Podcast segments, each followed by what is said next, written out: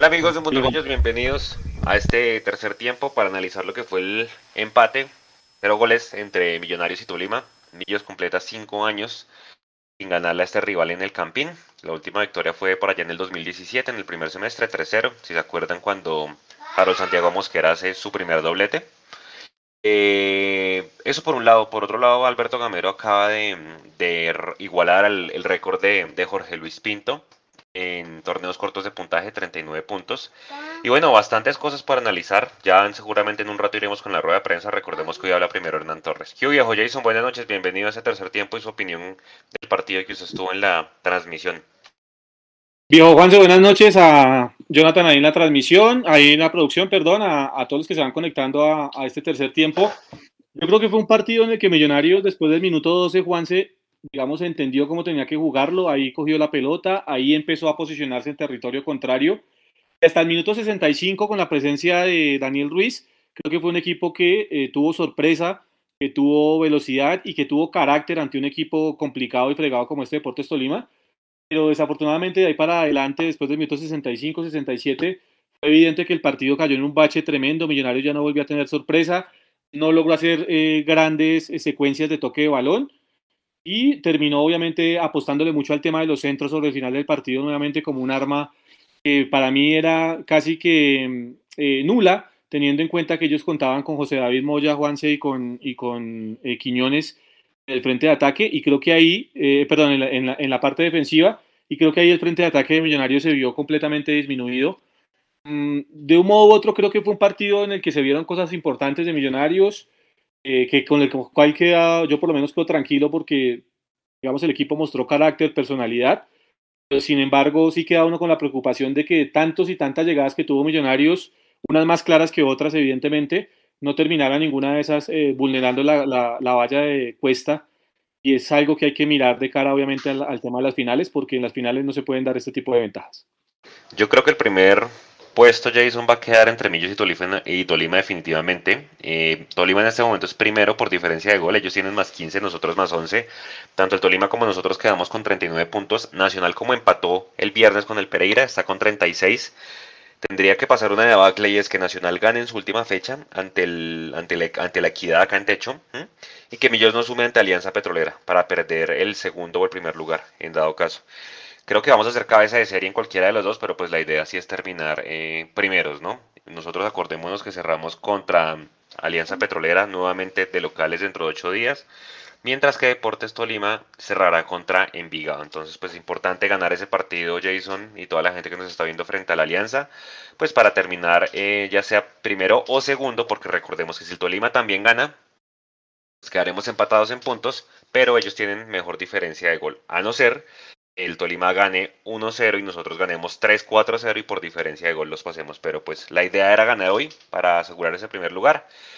Eh, y pues terminar como primeros del todos contra todos, pues para tener ese, ese punto invisible. Eso sí, yo no creo, Jason, que vayamos a enfrentar al Tolima en cuadrangulares, ¿no? Vuelvo y digo, a no ser que pase una debacle y es que nos sumemos ante Alianza y que Nacional gane dentro de ocho días frente a, la Equidad, ¿no? Sí, yo creo que está dado, como usted lo dice, Juanse, para tener el punto invisible independientemente de si es primero o segundo. Recordemos que, pues, evidentemente eh, cada uno de ellos iría eh, como cabeza de serie del grupo A y del grupo B, en este caso Tolima y Millonarios. Eh, Tolima está yendo al grupo A, Millonarios al grupo B. Y como usted bien lo dice, Juanse, salvo que no sumemos frente a Alianza Petrolera, que también se está jugando en este momento la clasificación. Acaba de comenzar el partido en Barranca, 0 por 0. Pues Millonarios, si termina ganando Nacional, que tampoco la tiene fácil, ¿no, Juanse? Porque es que tiene una equidad que también se va a tener que jugar los cartuchos necesarios para, tener, para poder clasificar. Eso va a ser en el Estadio Metropolitano de Techo. Entonces, digamos que esa es la gran ventaja, que Millonarios termina como local frente a la Alianza Petrolera, que esperemos hoy, eh, no sé, pues de mi parte yo espero que resuelva de una vez el tema de la clasificación para que llegue un poco más tranquilo también aquí al Campín y se logre obviamente ese objetivo de tener ese punto invisible.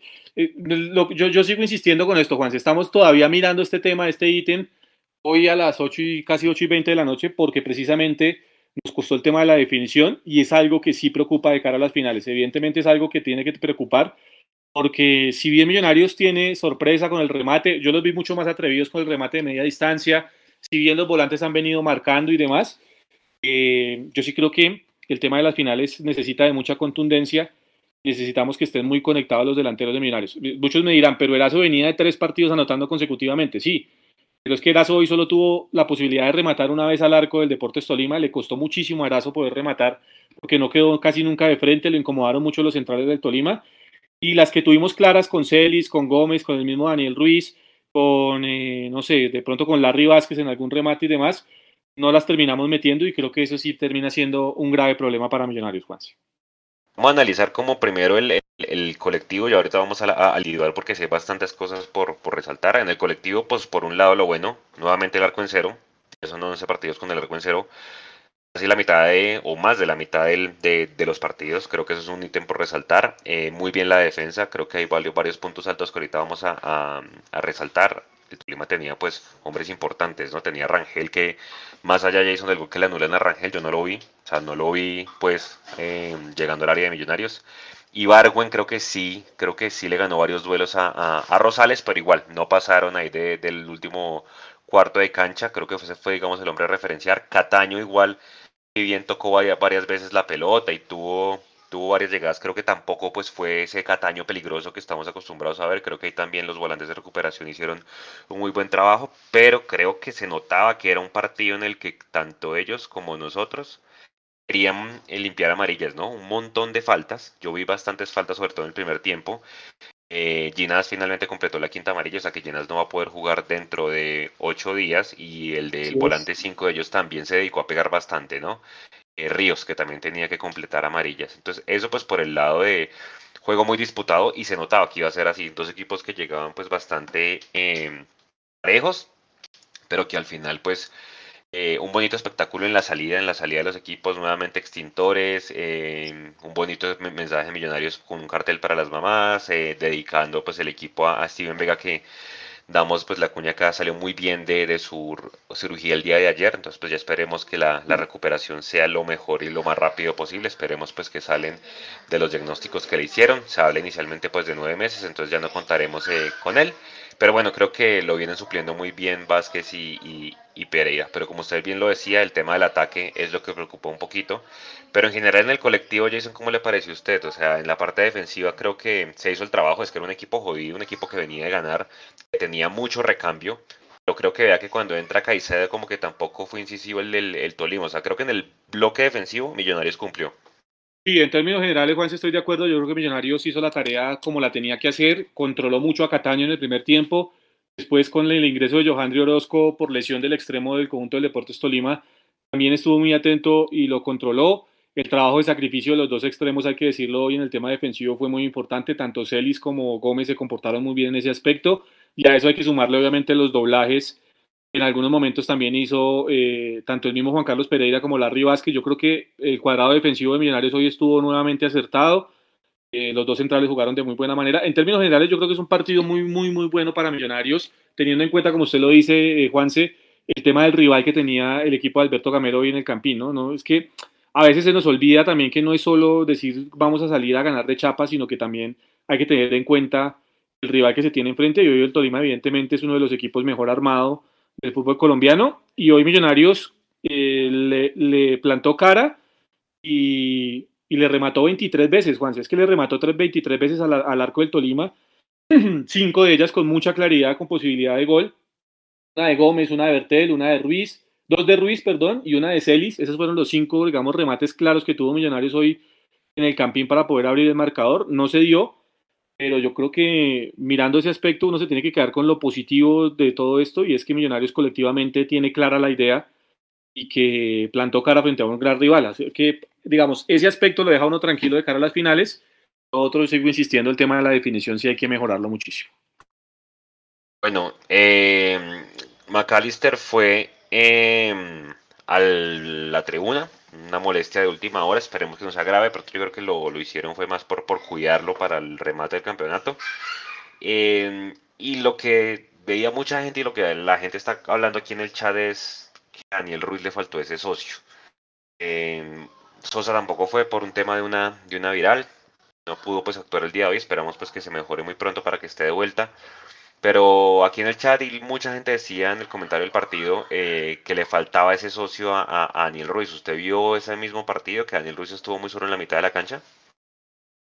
No, yo creo que no. Evidentemente, a ver, Juan, eh, una cosa es cuando se juntan McAllister y Daniel Ruiz y otra cosa pues cuando Daniel Ruiz o McAllister tiene que hacerlo con otro. Eh, no es queriendo decir que otros jugadores no puedan suplir, porque simplemente pues la calidad que tienen tanto Daniel Ruiz como McAllister Silva es difícil de suplir porque ellos no la, no, la tiene ningún otro jugador en el terreno de juego. Sosa tiene muy buen pie y hoy tampoco estuvo, estuvo ausente. Y Richard Ceris y, y, Andrés Gómez también son jugadores de otro tipo de, de características, ¿no? De más cambio de ritmo, del uno a uno, de la velocidad, de la potencia. Entonces, en ese aspecto, yo creo que no es que le haya hecho falta eh, un socio a Daniel Ruiz propiamente, porque yo creo que se sumó muy bien al ataque Juan Carlos Pereira, se sumó al ataque bien Bertel, con el cual hicieron tándem ofensivo. Se, jugó también muy bien de parte de Larry Vázquez, que creo que es la figura Mondomillos del partido por las pelotas que recuperó, por lo que entregó. Yo creo que hubo variantes en ese aspecto, Juanse. Lo que pasa es que, evidentemente, eh, la ausencia de un jugador como Macalister Silva, el liderazgo como de, un jugador como Macalister Silva y la misma de Eduardo Sosa se terminan sintiendo en el terreno de juego. Yo creo que eso fue lo que terminó pasando. A mí, la verdad, no me disgustó el partido, como le digo, de Millonarios hasta el minuto 65. Ya cuando se fue Daniel Ruiz, que creo que fue más o menos hace ese minuto, evidentemente el, el partido fue otro porque Millonarios se quedó sin talento en la mitad de la cancha se quedó sin ese hombre de ideas, sin ese hombre encarador en el uno a uno por, por, por el juego interior. Eh, y ahí obviamente tuvimos que recurrir mucho al tema de los centros. Creo que fue un camino equivocado sobre el final del partido, teniendo en cuenta los centrales del Tolima. ¿Sintió usted que Gamero se demoró en los cambios? ¿Qué dice la gente también que nos está leyendo? De pronto pudiesen haberse hecho cambios antes en el segundo tiempo, de pronto haber metido antes a Guerra, el mismo Cortés. Sí, yo creo que eh, ya, ya los cambios de, de Jader Valencia y de Caballo Marcos sí creo que fueron un poco tardíos, ya sobre el minuto 80. Ahí creo que se demoró mucho el profe Alberto Gamero, pero yo también entendía que sobre lo que él quería que sucediera en el, en el Campín el día de hoy, las cosas estaban saliendo de buena manera. Y creo que por eso no quería tampoco tocar mucho, mucho el, el equipo con el tema de los cambios eh, muy pronto el profe Gamero. Aquí, aquí por ejemplo, eh, nos saluda Isi Valderrama, nos está saludando Guillermo González que dice, mientras Serpa y Camacho sigan, Millos no vuelve a ganar títulos, no ha comenzado los cuadrangulares, vamos tranquilos. Los buenos equipos que ha tenido, bueno, no sé, qué nos dice acá Lazo, Nicolás Felipe dice, el equipo sigue siendo ordenado y con posesión, la definición es lo que preocupa, de acuerdo con Nicolás Felipe, en los cuadrangulares no sirve sumar de un punto, totalmente de acuerdo con ese comentario de Nicolás. Walter Peña, si lo hubieran validado el gol al Tolima, que perdíamos, Millos no tiene nada para ser campeón, pues Walter, pues si lo hubieran validado el gol al Tolima, habría sido un papelón tanto del central Carlos Betancourt como de los encargados del bar, porque fuera de lugar era completamente claro, y para eso está la tecnología. Miguel Kitian dice, querido amigo, pero esta es la nómina que hay ahorita, no se puede reforzar. Exactamente, ya con esto eh, terminamos de, afrontar el campeonato. Juan Patiño dice, me preocupa que hoy, en mi opinión, el Tolima jugó a media máquina y no pudimos marcarle y nosotros con toda la titular prácticamente, no sé si en finales Tolima juegue a ese ritmo tan relajado. Yo no sé, Juan, creo que ese es un buen tema, ¿no? El que pone Juan Patiño. ¿Jugó o no jugó a media máquina el Tolima el día de hoy? No, yo creo que sí jugó. Es lo que pasa es que no le estamos dando el reconocimiento que tuvo Millonarios en el bloque defensivo. Tenemos la mejor defensa del campeonato. Un arquero que da seguridad entonces yo creo que sí, de pronto a ver quién le hizo falta al Tolima, le hizo falta a quien Anderson Plata, que digamos es el, el, el, que está marcando diferencia en ese equipo, pero pues seguramente el profe Fernando Torres lo está guardando pues, para la fase de copa que tienen de vuelta y, y, seguramente pues es el que marca la diferencia y pues por eso no lo van a arriesgar. De resto creo que el Tolima utilizó pues todo lo que tenía, Caicedo, Rangel en ataque, el mismo paraguayo también lo metió, eh, tuvo Cataño, tuvo al mismo eh, Ibarwen, tuvo todo, todo su, su nómina titular. Lo que pasa es que obviamente uno, uno se queda con el partido que, claro, para el hincha que va al estadio, pues de alguna manera puede también terminar en bostezo, porque opciones reales de gol así, pues que uno diga, no, Millonarios sí remató un montón, pero fue un partido bastante táctico, ¿no? Bastante disputado en la media cancha, pero creo que yo digo, estamos dejando de reconocer que tenemos la mejor defensa y uno de los mejores mediocampos del torneo, sobre todo en la marca, y pues por eso el Tolima se vio tan, diezmado ¿no? en, los últimos tres cuartos de cancha, pero creo que sí, o sea, Millonarios tuvo, tuvo muy buen desempeño en esa parte y no, pues recordemos, ¿no? Es el segundo o el primer mejor equipo del campeonato, ¿no? Va a ser un partido bastante parejo y este tipo de partidos se van a ver en finales, ¿no? Partidos muy cerrados y al final pues las individualidades y sobre todo las pocas opciones que tengan es donde toca definir. ¿Qué Edu? Bienvenido, buenas noches. Por si acaso se está acomodando. Todavía terminando de acomodar. Es que está contento, está contento pero enojado. Yo me lo imagino que ese es el comentario que, con el que viene. Está contento pero enojado. Eh, mientras Edu ya se acondiciona, si quiere volverse a conectar, viejo Edu, para que a ver si, si, si le llega sonido. Mientras tanto, otro ya estoy, ya estoy, Ah, ya está. Ya está. Más. ¿Cómo le cómo ve el partido Edu? Estamos hablando aquí que... Eh, pues hermano, como se esperaba, la verdad. Sí, Eh, un partido rocoso, un partido jodido, un partido que ninguno de los dos equipos quería regalar nada.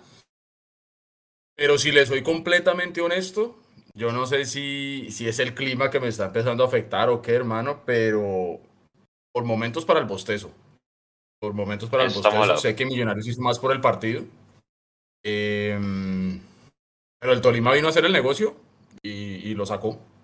Lo sacó adelante. Millonarios no fue capaz de romper el cerco que le montó eh, Hernán Torres. Son dos técnicos que se conocen demasiado bien, equipos que se conocen muy bien. Y queda uno, como dice, como dice Jason,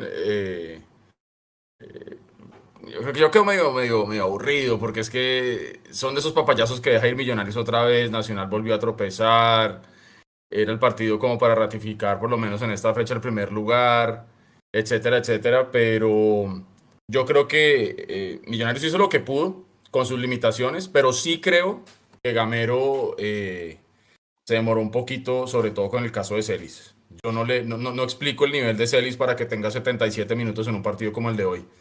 Eh, muy bien Gómez, eso sí, pero Gómez solo no va a poder. Y, y sale Ruiz y quedamos ahí como un poquito a la deriva. Entonces creo yo que es un, es un empate que sabe a poco para mí, no tanto por el juego, sino por la expectativa que se tenía del juego. sí, señor. Jason.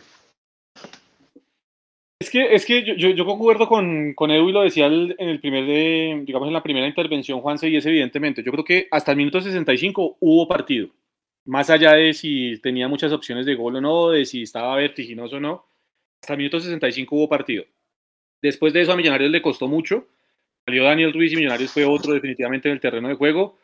Eh, le costó mucho a Millos, eh, digamos, esos baches que tuvieron los extremos, porque Andrés Gómez tuvo un excelente primer tiempo en el tema ofensivo y en el tema defensivo. En el segundo tiempo lo hizo de muy buena manera en lo defensivo. En lo ofensivo se le, se le fue complicando el tema y desapareció. Y lo mismo pasó con Richard Celis, que hoy yo sí tengo que destacar, tuvo un sacrificio interesante en el tema defensivo, pero eh, en el segundo tiempo también le terminó costando bastante en el tema, en el tema del frente de ataque y son cosas, pues obviamente, para corregir. Ahora, yo entiendo esta situación y, yo explico de los dos extremos de esta manera. Richard Celis venía de una lesión y, y evidentemente volver a la titular pues le iba a terminar costando y creo que eso fue lo que terminó pasando con el venezolano el día de hoy y lo de Andrés Gómez lo hemos dicho, ¿no?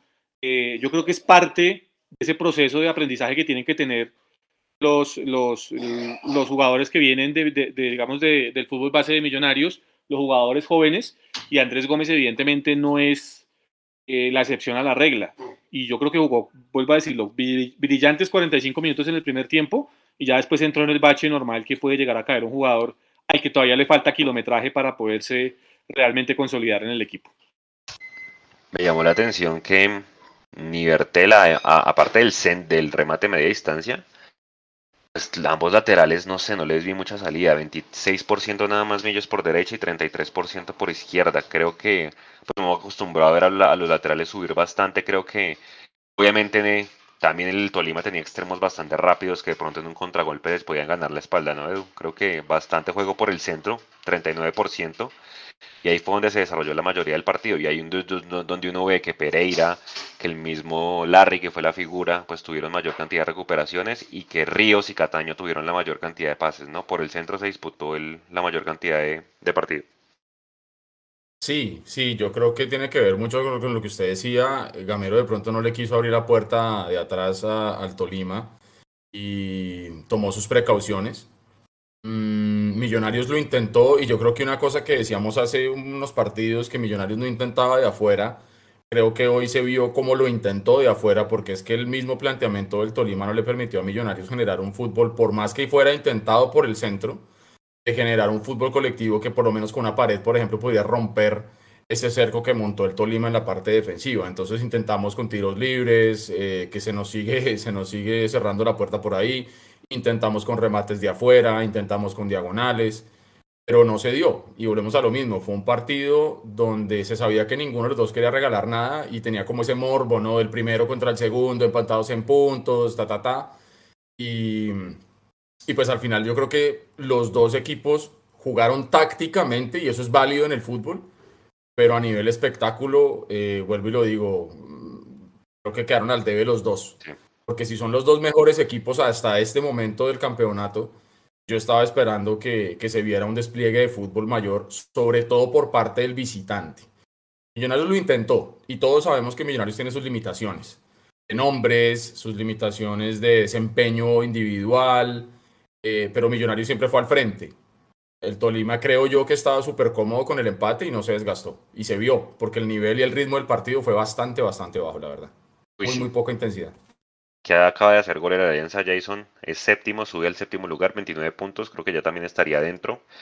Eh, con este resultado, Once Caldas queda por fuera y Santa Fe cae a la novena en posición. El octavo es Equidad. Va a ser bastante interesante la última, la última fecha, pero yo creo que hasta el sexto, que es Envigado, creería que ya están listos los, los, los clasificados. Quedarían pendiente, pues, casi que un cupo, ¿no? Para la última fecha con este resultado parcial que se presenta en. Eh, Arranca Bermeja a esta hora, viejo Jason. Sí, sí, como usted bien lo describe, sube a la, séptima posición el, el, Alianza Petrolera y yo creo que sí, ya va quedando solo una plaza para tres o cuatro equipos en la última fecha. Y vamos con la rueda de prensa. Y para Omar, eh, ¿qué fue lo que más le gustó hoy del equipo, sobre todo en el segundo tiempo, cuando se quedó sin un 10 o un enlace, sin Dani Ruiz, sin McAllister y bueno, Eduardo que también estaba lesionado? Gracias. Buenas noches para ti para todos los televidentes. Mm, nosotros sabíamos, en la charla habíamos dicho, este partido, este partido podía quedar 1 a 0 ganando Millonario, 0 a 0, 1 a 1 o 1 a 0 ganando Tolima. Este partido era de muy cerrado, nosotros lo sabíamos. Tanto es así que hoy enfrentamos creo que las dos defensas menos, o dos equipos menos goleados. Entonces, nosotros tratamos, tratamos de elaborar, yo creo que también hoy encontramos un Tolima que no, que no, que no nos peloteó, sino que, que quiso elaborar, pero en, en, campo, en campo de ellos, no en campo nuestro. Y nosotros intentamos elaborar, intentamos tocar en campo, en campo del rival. Yo creo que eh, tuvimos la, la, iniciativa por derecha, por izquierda, en centro, en paredes. Y, me parece que no, no, no voy a decir que fueron las opciones más claras, pero sí tuvimos de pronto las posibilidades o los acercamientos más claros en el partido como para poder anotar el partido, en, este, en este partido que yo sabía que era cerrado. Pero me deja tranquilo que primero enfrentamos un buen equipo y me parece que hoy Millonario también demostró que es un buen equipo, que, estamos a la par de, ese, de, esos partidos y con jugadores jóvenes, con jugadores que eh, mm, mm, del fútbol base, como llama uno, pero hoy quedé tranquilo. Quería ganar, quería ganar, pues quería ir al primer lugar. Pero me parece que también hay que darle mérito a un deporte Tolima que vino, se nos planteó bien y también nos, nos, planteó un buen partido. Hola, buenas noches Sergio. Eh, sí, sin duda son jugadores importantes para el equipo, pero como dice el profe, que los que juegan son los, importantes en el, en el, partido. Independientemente de todo, sabemos que, que Tolima es un equipo jodido, tienen los mismos puntos de nosotros y sabíamos que iba a ser un partido muy cerrado. Lo importante era no, no ceder, eh, perder el, partido, lo importante era, era sumar. Pregunta Nicolás Flores de Marca Claro. Profesor Gamero, buenas noches. Eh, primero, pues preguntarle el tema de que Millonarios no se iba sin, sin anotar goles desde hace nueve partidos. Aquel partido contra Atlético Nacional, que perdió 2-0, pasaron nueve partidos eh, y Millonarios en todos anotó gol.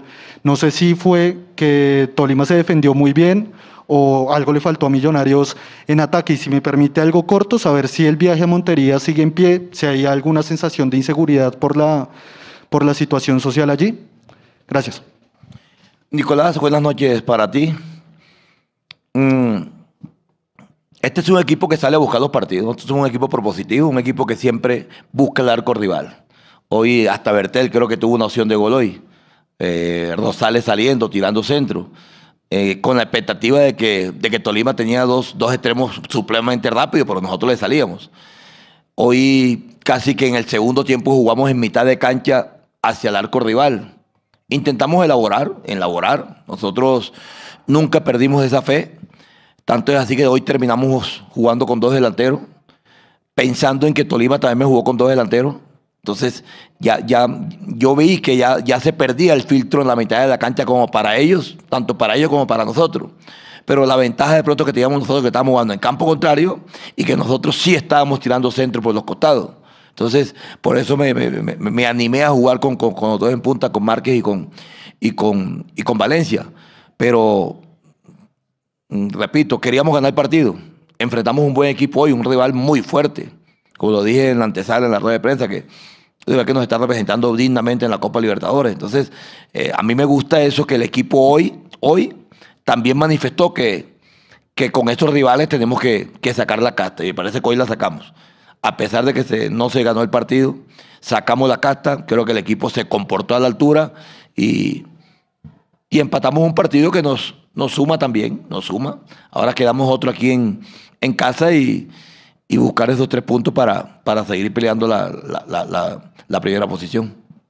Y lo del partido, precisamente pregunté ahorita al doctor eh, Quique García y me dice que hasta ahora está en pie. Nosotros viajamos el martes para, para Montería y ir a buscar esa, esa clasificación que la tenemos ahí pendiente también. Eh, pregunta Rafael Tobar de Pasión Albios. Gracias, Valentina. Profesor Rafael, buenas noches. Omar, buenas noches. Omar, normalmente usted siempre eh, puede jugar adelante eh, con Daniel Ruiz. Hoy tuvo que jugar con Celis, obviamente debido a los cambios del equipo. ¿Cómo sintió, eh, sintió que le hizo falta y estuvo cerca usted para marcar el día de hoy, como lo dice el profe? Bueno, sí, independientemente, yo sé que con Daniel Ruiz hemos encontrado una asociación muy buena. Antes del partido hablé con Celis le dije que no teníamos que, hacer fuerte en la banda porque, como le decía él, nunca habíamos jugado los dos juntos. Pero creo que por ahí en ocasiones creamos dos opciones por ese lado por izquierda que casi termina en gol. Y nada, yo creo que me sentí bien, cómodo, por ahí tuve una opción de, de gol. Y nada, un partido complicado, pero se logró sumar un punto. Continuamos con Michael Anzuela de Mimillos. Eh, profe Omar, buenas noches. Michael Anzola Millos. Profe, en esos últimos 15, tal vez 18 minutos contando adición, que no había filtro en la mitad, ¿siente usted que tal vez se partió un poco Millonarios en la búsqueda del, del resultado al tener cuatro jugadores en ataque, pero no tener tal vez ese conector que le llevara la pelota y les diera un poco más de claridad? Muchas gracias. Buenas noches para ti. Eso es como muchas veces en en la casa, si comes carne no vas a comer pescado. Si comes pescado no vas a comer pollo. Entonces, hoy tuvimos las dos variantes. Volantes llegadores, volantes 10 y delantero. Y terminamos con delantero. Pero es que en el fútbol no solamente para llegar y para crear se necesita tener un volante 10. Porque hoy tenemos otros dos mediocentros que filtran muchos balones. Dos mediocentros que llegan al área. Hoy teníamos a un Gómez que le llevó el balón dos o tres veces a Márquez y a, Valencia. Y teníamos un volante 10 sectorizado que fue de Cortés. Y dos laterales que normalmente estaban saliendo. Entonces, eh, repito, mm, no es, no es decir de, que para jugar con dos delanteros entonces hay que poner dos volantes 10 para llevarles. No, no. Hay cosas que se cambian. Por eso dije en la primera pregunta, cuando yo pongo los dos delanteros, eh, Tolima más hace lo mismo. Tolima terminó con Ramírez y con, y con Caicedo. Y con, con Orozco por un costado. Entonces, nosotros veíamos que por la mitad, tanto Pereira como Lardi no tenían a quién marcar. Ellos podían elaborar. Ellos eran los 10 más atrasados que teníamos nosotros hoy. Y ellos siempre salían. Entonces, repito, eh, buscamos alternativas. No nos quedamos con los brazos cruzados eh, pensando en el empate. ¿no? El empate nos servía porque nos ayuda a sumar también. Pero queríamos ganar y por eso terminamos como terminamos. Pregunta Mauricio Gordillo de los Millonarios.net. Buenas noches para el profesor Gamero y para Omar. profesor Gamero, eh, yo me voy a adelantar un poco más en el tiempo y es que ya la selección Colombia confirmó un amistoso frente a Arabia Saudita en la fecha FIFA. Y pues en esa fecha FIFA, Millonarios puede perder 7, 8 jugadores. Yo le pregunto al profesor Gamero si alguna vez el presidente Camacho, el senador Camargo, el señor Salazar en Río Negro o Pimentel le han preguntado a usted si le gusta unas fechas de torneo, si le gusta un sistema de torneo o definitivamente ellos solo piensan en todo diferente a la parte deportiva, porque repito, para finales Millonarios puede perder ocho jugadores por la fecha FIFA. Buenas noches, Mauro, para ti. Bueno, yo, yo en ese tema, la verdad, estoy inconcluso, como dice uno. No tengo esa certeza. A nosotros, fechas no nos preguntan para jugar, pero hay un calendario elaborado por la Mayor. Entonces, yo pienso que nosotros en eso tenemos que, que pensar hacia el futuro. Yo, si algo tengo yo con estos jugadores, o donde he estado, es que yo lo, trabajo a mi jugador para que mejore. Trabajo jugador para que en un mañana esté en Europa. Y trabajo a mi jugador para que vaya a una selección Colombia, porque ese es el anhelo de todos. Y el día que lo llamen, nunca voy a decir, no lo llamen porque lo necesito, no. Sería yo injusto con ellos. Pero tenemos un, un, ítem de que, como dices tú, hay un partido amistoso. Yo me imagino que ese partido amistoso no irán a llamar a los, a los jugadores que están en finales, que es un amistoso. Y me imagino también que, que nosotros ya, ya tenemos claro, perdón, no me imagino, tenemos claro lo de, lo de Vargas. Vargas se nos va, el Barda presenta a su país. No podemos decir no puede ir porque eso es una obligación que hay que hacerlo. Pero, pero bueno, yo creo que eh, lo bueno que tú dices es eso, que hay jugadores que están para selección. Quiere decir que hay jugadores que están evolucionando, que están mejorando y que están pidiendo pistas como para estar allá. Entonces, esperemos, esperemos que pasen esto, pero, pero indudablemente que nosotros sabemos que vamos a estar en finales y, y ojalá Dios quiera que no nos llamen a ningún jugador como para ser amistoso. Pregunta Mauricio Amaya de Acord Bogotá. Muy buenas noches para todos. La pregunta va dirigida para el profe Alberto Gamero. Profe Gamero, ¿qué análisis hace usted al tener buen inicio de juego con jugadores como Larry Vázquez y Juan Carlos Pereira? Mauricio, un abrazo para ti también. Eh, nosotros tenemos el inicio de juego no solamente con Larry y con, y con Pereira, sino con nuestros laterales y nuestros centrales. Atraemos rivales. El inicio de juego nosotros, siempre lo he dicho, yo no quiero un inicio de juego que se vea bonito. Yo quiero un inicio, un, un inicio de juego progresivo. Un inicio de juego que se hagan dos o tres toques y saltemos línea. Yo no me gusta que, que, mi equipo en, esa zona de seguridad dé cuatro o cinco pases. A veces lo han hecho, a veces no, pero no me gusta. Y la idea de nosotros de, de, de, de, que, de tener el inicio de juego es que el equipo rival nos vaya a presionar y que nosotros saltemos esa línea de presión. Siempre lo hacemos. Y con Larry y con, y con Pereira hemos tenido esa, esa posibilidad de que uno entra a la mitad de los centrales y sale jugando y con, de pronto con mucha, más, con mucha más precaución, pero salimos jugando. Van pasando dos partidos y se van entendiendo. Van pasando dos partidos y veo que Larry y Pereira se van comprendiendo mejor, entendiendo lo que nosotros queremos. Y, bueno, yo creo que ya esperanzado en que, en que la final porque no vamos a tener a Vega en estas finales que vamos a jugar, ya tengan mucho más partidos encima de ellos dos. Pregunta Rafael Puentes de Casa Azul, el mundo. Buenas noches, profe Gamero. La pregunta para Omar Bertel, es referente al partido de hoy. El inconveniente que tuvo, el mayor inconveniente que cree usted que tuvo el equipo por el costado izquierdo, su costado, para que no se pudiera llegar a gol. ¿Y qué tanto pesó la ausencia de Macalister Silva para el partido esta noche? Bueno, sin duda alguna, yo creo que McAllister es una, pieza fundamental del equipo. Es el que siempre se echa el equipo al hombro. Es el que siempre en, el, terreno de juego nos, orienta. Está siempre pendiente de lo que tenemos que hacer. Y bueno, yo creo que fue un partido complicado. Sabíamos eh, lo fuerte que iba a ser el partido. Intentamos por momentos buscarlo. Creo que generamos algunas opciones de gol, pero no se nos pudo dar. Pero yo creo que estos partidos así son los que nos, nos llevan a pensar en los cuadrangulares, que la mayoría de los partidos, porque dentro de los ocho hay, si no estoy mal, cinco equipos grandes y creo que los partidos van a ser la mayoría así de duro. Y finalizamos la rueda de prensa con la pregunta de Gabriel Jiménez de Mundo Millos. Hola, profe Omar, buenas noches. Profe, justamente con lo que decía Omar, ¿cómo está el estado físico médico de McAllister y de Daniel Ruiz que salió del partido? Gracias. Buenas noches también para ti. Lo de Maca hoy se hizo una resonancia y no, no salió gran cosa, pero sí, sí tiene de pronto una, una, una, una sombrita ahí en, en el muslo. Eh, tenemos esta semana para mirar cómo que, que- que evoluciona y cómo qué vamos a hacer con él. Eh, repito, nosotros hoy cumplimos con, con, con Ginás también la, la, la, la, cinco amarillas para que no juegue. Intentamos borrar, nos quedó faltando fue Sosa, que tenía cuatro amarillas, pero por, por su, por su calamidad no, no, no ha podido o no pudo estar con nosotros.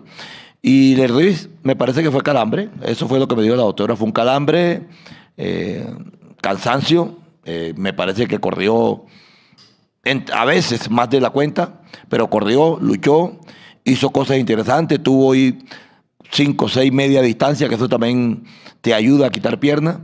Y, esperemos el día de mañana que, que ya haga nuestra revisión nuestra, nuestro departamento médico y, y- y- y nos, los, nos los envíe para, para nuestro entrenamiento. Pero, pero creo que esos dos jugadores no, no son de gravedad.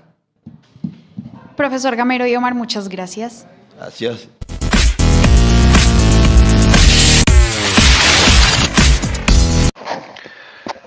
Conclusiones, muchachos, de la, de la rueda de prensa, viejo Edu.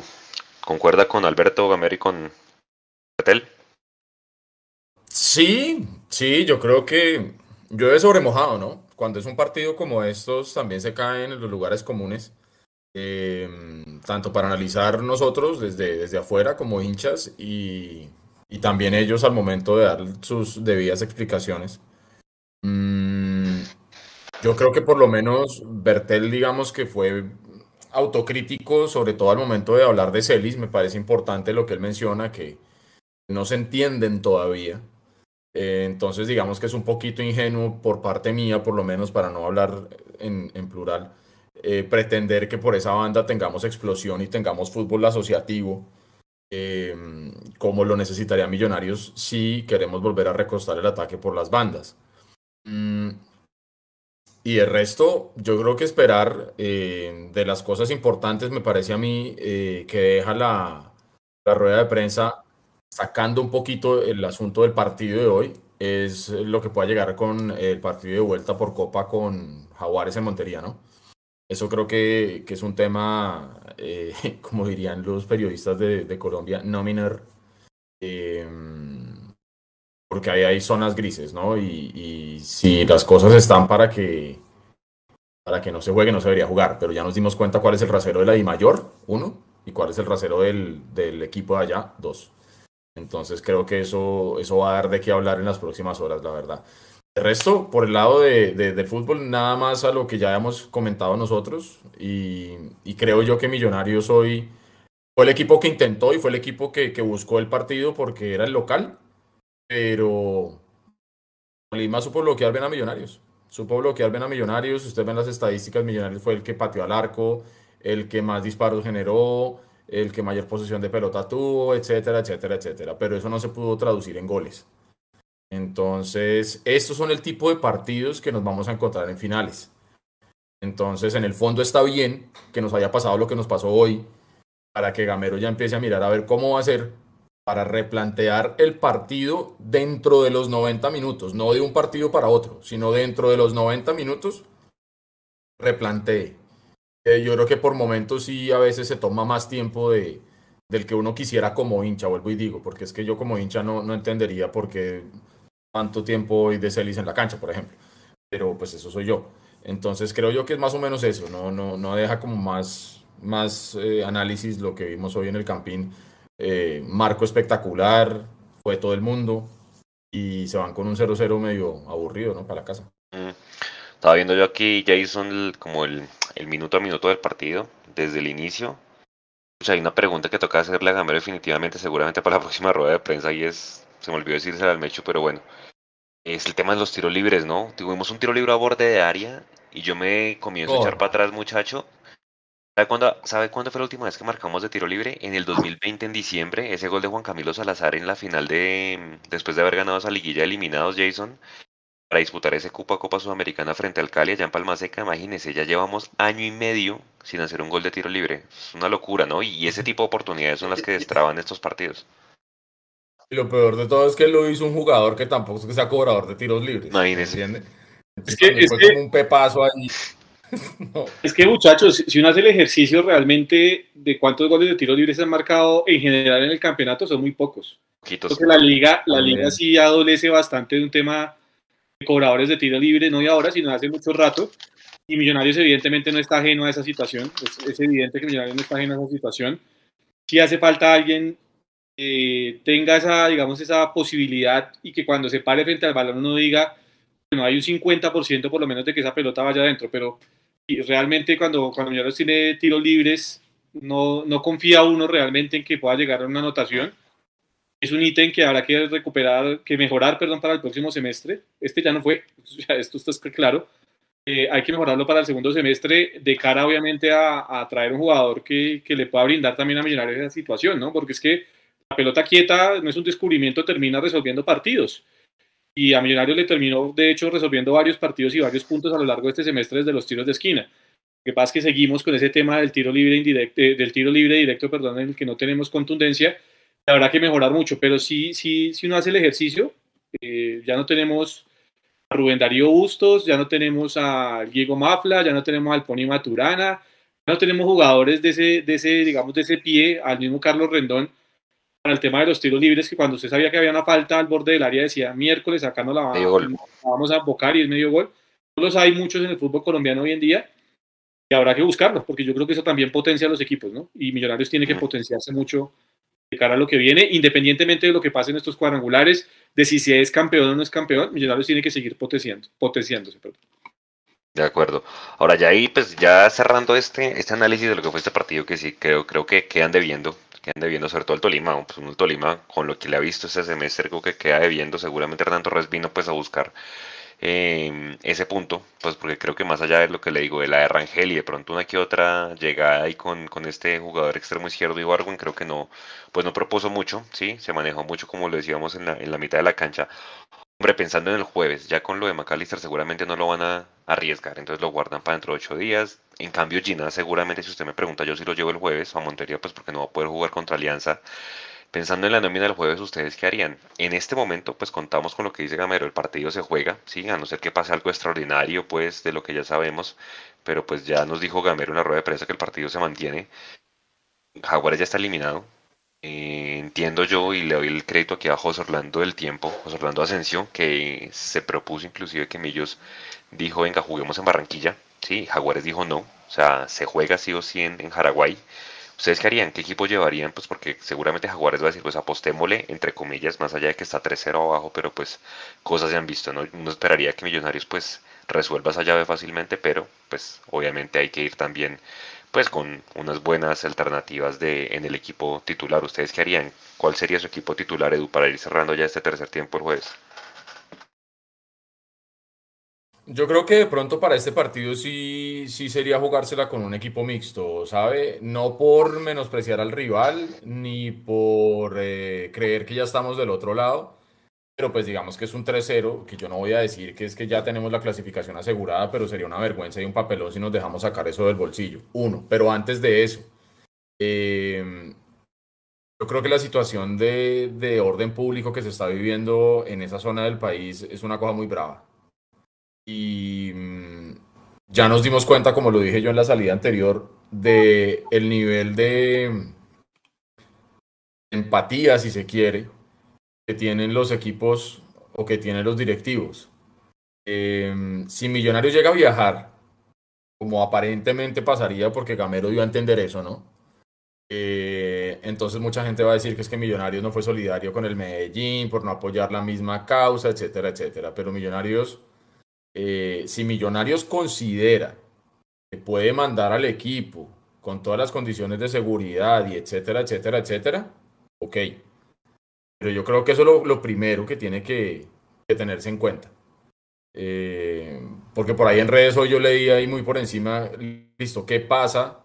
Eso sí, no, no lo conozco, de pronto Jason sabe. ¿Qué pasa si el equipo no se presenta? Listo, perdemos por W3-0, pero como la serie va 3-0, entonces se queda empatado 3-3, pero entonces asumiría yo que los penales también se pierden por W. No sé qué pasaría en ese caso, suponiendo que Millonarios no quisiera viajar, suponiendo que la situación no mejore, porque a mí me parece una vergüenza, a mí me parece una vergüenza poniéndose uno en los zapatos de las personas que están viviendo eso, porque las imágenes que hay por redes son muy fuertes y testimonios de gente que vive allá son muy fuertes. Eh, asumiendo que el equipo viajara, ¿no? Porque es una vergüenza ver cómo el, el, pueblo tiene que estar encerrado en su casa y no puede salir a mercar o no puede abrir sus negocios para vivir. Y, y, el ejército y la policía están en el estadio haciendo toda la parafernalia y todo el paro, porque me pareció que en serio nos creen pendejos todo lo que transmitió Win eh, miren, miren, miren, tenemos las garantías, me parece una vergüenza. Y, y, eso es lo que es este fútbol colombiano. Entonces, eh, yo sí, la verdad, quisiera esperar a ver qué pasa con eso y, y, y si Millonarios realmente considera que debe ir y tiene las garantías suficientes para que su, su equipo humano esté bien, ok. Pero a mí sí me queda el, el, la duda de, de, de, qué pasaría en cuanto al reglamento si Millonarios no viaja con ese 3-0 no sé qué pasaría ahí. Sí, yo, yo, tengo la misma duda, Edu, y hay que hacer el ejercicio, evidentemente, porque esta es una situación, digamos, fuera de toda, de toda situación normal que pasaría con este tema. Yo entiendo que inicialmente lo que dicen los señores del clan del Golfo es que el paro armado va hasta el día de mañana, ¿no? Eso es lo que yo entiendo, ¿sí? Ajá. Sí. Dada esa situación, sin olvidar, como lo dice Edu, evidentemente, toda la película de terror que han tenido que vivir los habitantes de diferentes departamentos del país en estos días, y sobre todo, pues digamos, allí en el departamento de Córdoba, eh, pues, se darían las condiciones, entre comillas, normales para que el partido se dispute. Pero yo sí creo que Millonarios tiene que estar muy atento al tema de seguridad, de cómo, va, de cómo van las cosas. Pues viejo, yo en esta sí creo que estaría con los directivos si llegan a tomar la decisión de no ir, porque me parece que si no están dadas las condiciones, pues usted no puede ir. Y, y más allá de que le garanticen a millonarios el hecho de que le garanticen la seguridad y el traslado del aeropuerto con, con esquemas de seguridad del ejército y de la policía hacia el estadio y demás, eh, es un tema también de que uno no puede dejar de lado la situación que está viviendo la gente allí, como bien lo marcaba Edu. Eh, los supermercados están desabastecidos, eh, las tiendas del barrio están cerradas en, muchas, en, muchos, en muchos sectores la gente la está pasando mal y mientras tanto se está jugando un partido de fútbol. Yo creo que Exacto. una cosa no, no, se puede desligar de la otra. Entonces yo creo que Millonarios tendrá que analizar todo este tipo de situaciones según cómo vaya de aquí al... ¿Es el miércoles o el jueves, Juanse? De aquí, miércoles a, de aquí, a las seis. De aquí al miércoles el, el tema, eh, pues Millonarios tomará una decisión eh, de si viaja o no viaja de, efectivamente a la ciudad de Montería. Yo creo que si viaja, ya teniendo en cuenta, digamos que si el equipo viaja, yo viajaría con el equipo que jugó hoy de arranque, sumando a Macalister Silva en lugar de eh, Richard Sells. Ese sería, si, si Macalister está en condiciones, yo pondría a Macalister en lugar de Richard Sellis. Si vemos que no está al 100%, saldría con, el, con los mismos 11 del día de hoy, porque pues tengamos en cuenta que el próximo domingo Millonarios, digamos, ya está clasificado, hay que pelear por el punto invisible, es cierto, pero mmm, ya no tiene la fugia del tema del resultado. Entonces, para mí sería importante terminar de cerrar esa llave de Copa entendiendo que es el camino más corto para ir a Copa Libertadores. Sí, señores. Ahora, con lo que ustedes le agrego ven una hoy, cosa, qué pena, le atravieso el bus. Le agrego una cosa final a lo que estaba diciendo Jason, con quien concuerdo. Me parecería un despropósito y un muy mal mensaje con la comunidad y con la gente y con el país que desplegaran todo un esquema de seguridad para cuidar un partido de fútbol y no han hecho lo que se supone o lo que la gente espera, o por lo menos no hemos visto que, hayan desplegado lo mismo para, para proteger a la gente. Entonces a mí se me daría, por más que sea millonario y sea mi equipo y sea el equipo que yo amo, mmm, me parecería fatal que, que, puedan salir a garantizar eh, la seguridad de un partido de fútbol donde ni siquiera fue la gente, porque es que ayer ustedes saben que la gente ni siquiera pudo ir. Entonces sería, sería muy mal mensaje para la comunidad decir, ustedes como ciudadanos nos importan un carajo, pero el negocio del fútbol sí, entonces para cuidar un bus, un equipo visitante sí lo vamos a cuidar, pero ustedes quédense guardados en su casa y jódanse. Parecería un mensaje medio chimbo, la verdad. Sí, no, total, total. O sea, esto al final es de, de empatía un poquito y que, y que los jugadores estén más de lo que normalmente ponen que es el negocio, ¿no? Entonces, esperaremos pendientes de nuestras redes a ver qué sucede. Como lo dijo ahorita Gamero en la rueda de prensa, pues empieza el partido en este momento. El equipo viajaría el día, el día martes, a no ser que nada extraordinario ocurra. Entonces, eh, ¿qué se viene para Millos? Las embajadoras recuerden que van a jugar mañana. Eh, tienen que ganar pues para asegurar su clasificación mañana a las 4 de la tarde, horario jodido el lunes y ahí inmediatamente por la noche será el sorteo. Eso por ese lado. A las fuerzas bases les fue muy bien este fin de semana y ya vieron que las tres categorías ganaron. Y eh, dentro de ocho días cerramos con Alianza Petrolera. Estén muy pendientes porque seguramente una vez finalice ese partido Millonarios inmediatamente sacará, yo tengo la información a no ser que ustedes tengan algo distinto, sí va a haber Jason, Edu, eh, abonos en cuadrangulares, así como se fue el semestre pasado. Entonces, seguramente, pues invitar a la gente a que no se abonó en la fase regular, que se abone en estos tres partidos de cuadrangulares. Sacarán algún combo, algún tipo de, promoción, entonces para que estén allí pendientes. Eh, el 21, el fin de semana del 21-22 arrancarían los cuadrangulares con la primera fecha. Hay una para, porque acuérdense que la primera vuelta de las elecciones es el 29 de mayo y volveríamos entonces esa primera semana de junio a competir por lo que ya serían pues los, los cuadrangulares. Para mí creo que ya están como les dije los, los 6, 7 clasificados, entonces pues ya esperemos a ver cómo cierran esos 8 y, y esperar también, ¿no? Cómo, cómo sale esa vuelta de Copa Betplay. Edu, eh, su mensaje de cierre ya para cerrar ese tercer tiempo, siendo las 9 y 6 de la noche, y a todas las mamás, pues deseándoles un muy feliz día que hayan compartido con sus seres queridos el día de hoy. Sí, un saludo para todas las, las madres que son, son lo más lindo que ha generado Dios, el universo, la vida. Es increíble. Así que un abrazo grande a todas las mamás de ustedes, compañeros, muchachos, y de toda la gente que está conectada con nosotros. Em, y a las futuras madres también, de pronto las que están por ahí esperando o algo, o las que están empezando a hacer la tarea. Entonces, eh, bueno, eh, nada, simplemente eh, seguir em, alentando a este Millonarios que nos va ilusionando de a poco. Mm, me gustaría poder hablar de la Copa y decir que tenemos que ir por todo, pero es que me siento imposibilitado para hablar de la Copa de Play en la situación en la que estamos. Mm, sí quiero hablar de liga y sí quiero esperar que eh, Millonarios cierre de la mejor forma posible, como debe ser, que es ganándole a Petrolera en el último partido y, que se vengan los que se tengan que venir en cuadrangulares. Yo creo que ya lo hemos venido diciendo hace rato y yo lo vengo pensando desde que empezó este campeonato. Eh, ya es hora que Gamero pueda cosechar lo que ha venido sembrando. Mm, yo creo que este proceso ya le tiene que dar frutos a la hinchada y a, Gamero mismo. Entonces hay que enfocarnos en toda la energía positiva para que las cosas salgan bien. La gente que se pueda abonar para los cuadrangulares, háganlo. Eh, porque no hay nada más lindo que estar en el estadio. Ahora que estoy por fuera, estoy empezando realmente a sentir el rigor de no poder estar. Y, los que estén allá en Bogotá y puedan acompañar al equipo, háganlo porque realmente desde afuera, pegado a una pantalla, se sufre demasiado. Entonces, un abrazo para todos, cuídense mucho y solo millos locas. Jason, su mensaje de cierre de este mundo, millos, tercer tiempo. No, yo me uno, me uno obviamente a todas las mamás, que ojalá eh, la gran mayoría haya pasado un gran día el día de hoy, a todas las mamitas de, de, Millos que se unen siempre a la comunidad de Mundo Millos, un abrazo grande. Y sí, esperando obviamente que pues, qué sucede con el partido del miércoles por Copa, esperemos tener noticias ya el día de mañana un poco más claras al respecto para poderles comunicar.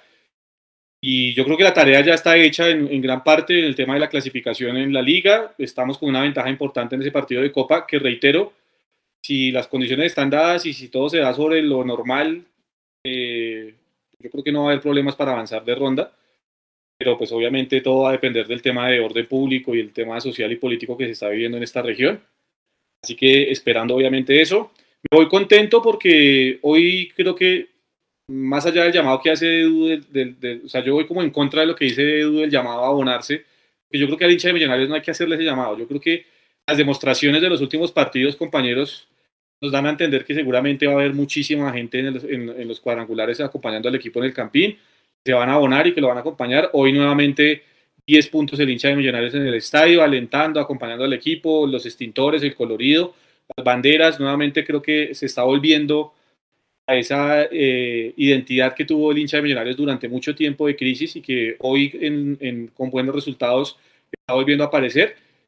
Y nada, de mi parte yo creo que eh, desear lo mejor para todos durante esta semana, esperar obviamente qué sucede con el partido de Copa.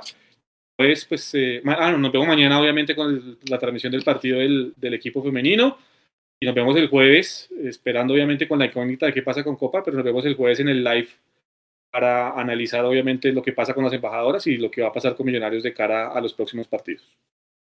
Sí, señor. Bueno, compañeros y a toda la gente que nos vio, muchas gracias por estar en la transmisión en este tercer tiempo. Les deseamos un excelente inicio de semana a todos, a toda la gente que está pues afectada por el tema social en las regiones eh, donde pues hay paro armado en este momento que se mejore la situación. Recuerden que la mejor forma es salir a manifestar ese inconformismo en las urnas en 15 días. Y bueno, descansen, muy buena semana. A las mamás nuevamente un muy feliz día, que hayan compartido después de mucho tiempo pues de este encierro, ¿no? Dos semanas, dos años en encierro y pues nuevamente las que pudieron salir a compartir con sus seres queridos, les deseamos un muy feliz término de Día de la Madre y un excelente inicio de semana. Pendientes de nuestras redes mañana con todo el postpartido, fotos, notas, rueda de prensa y demás a los que no la pudieron ver. Descansen y nos vemos en una siguiente ocasión. Chao.